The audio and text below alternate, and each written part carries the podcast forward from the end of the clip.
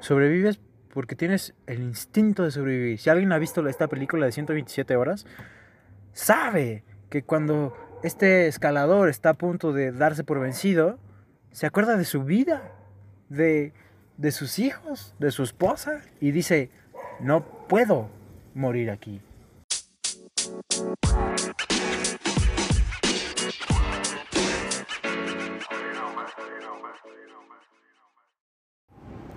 Yo no tuve una infancia normal dentro de lo que cabe.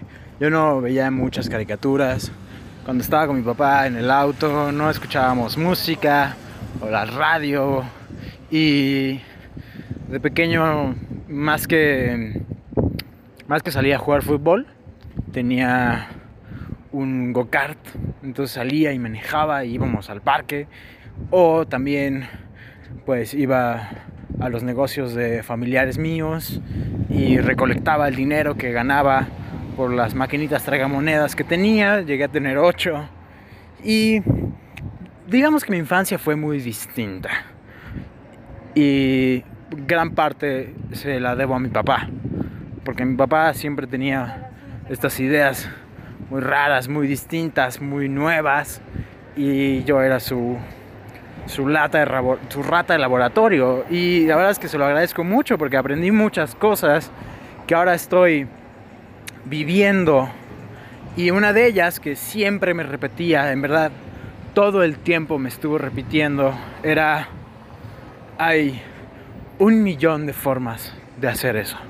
Cuando yo le decía que no podía, me decía, mira, pues podrías hacer esto.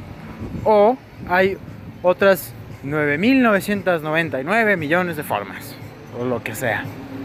Y acabo de hablar con unos amigos y hablábamos de eso, de cómo siempre hay otras posibilidades, de cómo siempre se puede, de cómo se puede lograr algo, lo que sea. Y, no es como una mentalidad positivista de tú puedes, es de, güey, hay, hay un chingo de opciones en este mundo. Y si no te funciona una, tienes un chingo de opciones que puedes probar. Por ejemplo, ahora que estoy entrando a la universidad y me tocó el horario en la tarde y hice, hice, metí la carta de cambio y me dan respuesta apenas, pero me dijeron, bueno, el resto de tus cinco años ya no puedes meter carta de cambio, ya no puedes cambiar de horario. Y me dijeron, bueno, ¿y qué pasa si ¿Qué pasa si te toca, una amiga me dijo, ¿qué pasa si te toca en la tarde después? Y, tienes que cambiarlo y es más importante cambiarlo en aquel entonces. Y yo dije, pues tendré que cambiar esa ley. Tendré que cambiar la ley que dice que solo puedo cambiar de horario una vez. Y ya.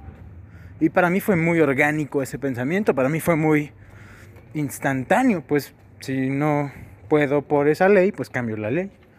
Y y ya, o sea, hay mil opciones. Y esa es una. Otra es como, pues sabes qué, voy a, voy a hacer una entrevista con el, director para que haga una excepción. O, ¿sabes qué? Me voy a echar un café con el director, voy a llegar y le voy a invitar a un café el primer día de escuela. Y voy a ir creando una relación de amistad chida para que el día que se necesite le pueda pedir el favor. O no sé, voy a hacer una huelga. O sea, hay mil opciones.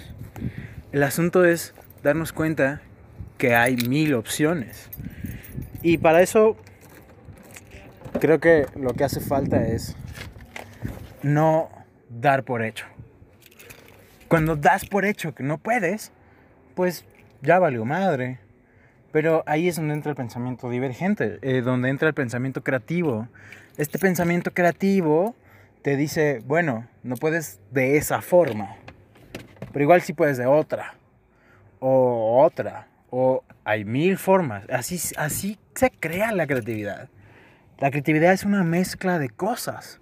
Hay una científica, por ejemplo, que se dedica a la nanotecnología y ella dice, bueno, pues es que hubo un momento en mi carrera donde cortaron todo el presupuesto y o mi carrera se iba a la mierda o hacía algo.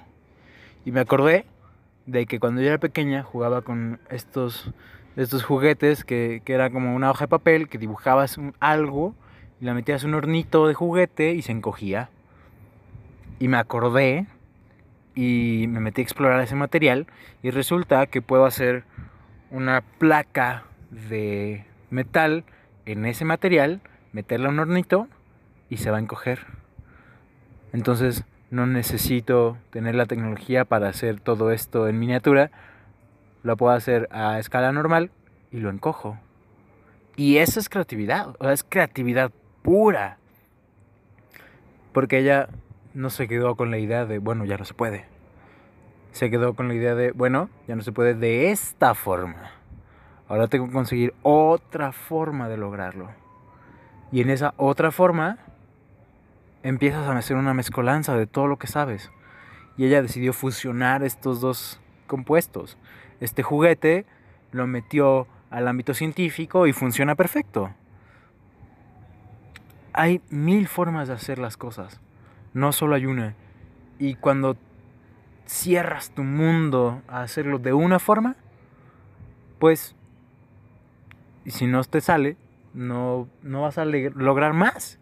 Este amigo que, con el que platicaba hace rato decía, es que me da cosa aplicar a, becas o a maestrías internacionales porque si me dicen que sí, ¿qué pasa? No tengo y qué pasa que no que me piden 30 mil pesos y no tengo el dinero.